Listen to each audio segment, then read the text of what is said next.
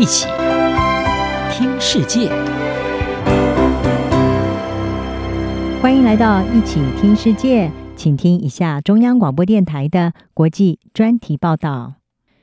今天的国际专题要为您报道的是：气候变迁无所不在，体育赛事也难逃。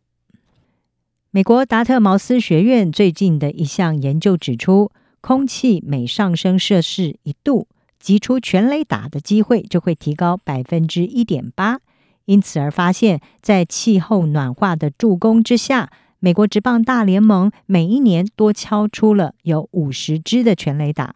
这个发现让很多棒球迷是惊觉到，原来气候变迁跟他们的距离并不遥远。报告的共同作者达米克，他是指出，这项研究显示，气候变迁的深远影响就发生在人们日常生活的某些方面。以及某些人所珍视的事物上，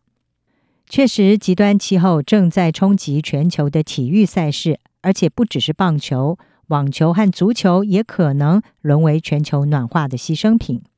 今年一月，在南半球热浪当中开打的澳洲网球公开赛，就迫使主办单位搬出了极端高温政策。由于测量辐射热、湿度、阴凉处的空气温度之后所做成的热压力量表，它的数值已经超过最高门槛的五点零，大会因此就暂停了多场的户外比赛。这是因为网球赛事动辄有四五个小时，球员不断地在酷热之下喷汗、挥拍、奔跑，会有中暑甚至热衰竭的风险。像是二零一八年的美国网球公开赛第一轮的时候呢，就有三位男子选手因为不敌高温而退赛。大会因此宣布高温对策，让选手可以休息十分钟，并且进入更衣室淋浴降温。而事实上，这种高温对健康和安全的威胁，也同样是发生在场边观赛的球迷，还有球场上的球童和裁判身上。面对气候变迁的威胁，即使避开炎热的夏季，也不保证人们就能够畅快地享受冬季的冰雪运动。全球暖化其实已经威胁到冬季奥运的未来。由于暖化带来大缺雪，所以二零二二年的北京冬奥就成为首度几乎是百分之百使用人造雪的冬奥。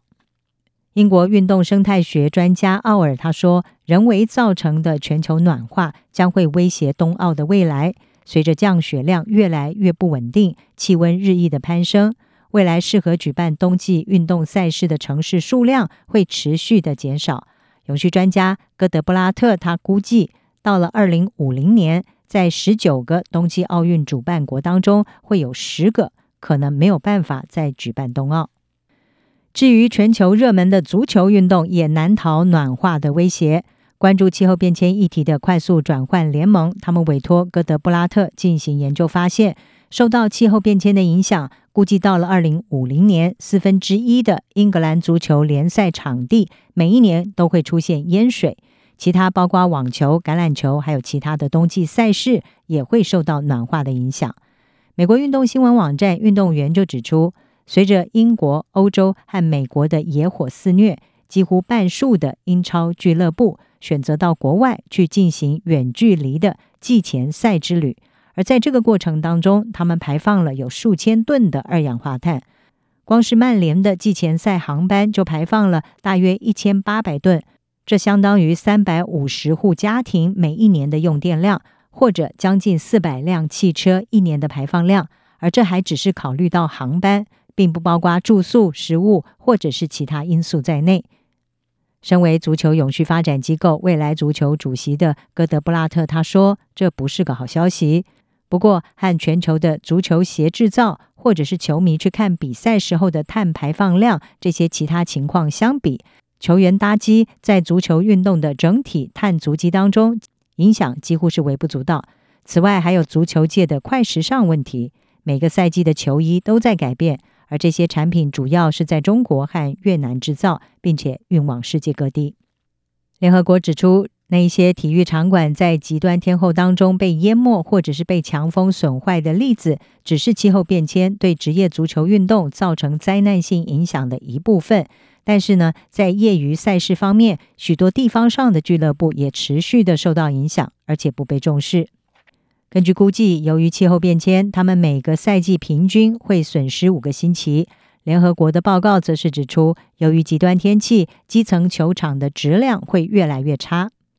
第三代环保主义的共同创办人伯克他说：“一旦世界因应气候的政策失败，将意味着未来没有人能够毫发无伤地在摄氏四十五度高温下踢球。气候威胁将会打乱人们享受足球的能力。如果不解决这个问题，孩子们也不会被允许出去踢足球。”可能也不会有太多的草地可以玩了。曾经担任英国环境部长顾问的伯克说：“运动把人们联系在一起，而体育运动赛事应该对气候变迁的重要性发出一致的声音，站在因应全球暖化的第一线，来确保人们所热爱的运动能够永续发展，保留给世世代代的子孙。”以上专题由吴宁康编辑，海清清播报。谢谢您的收听。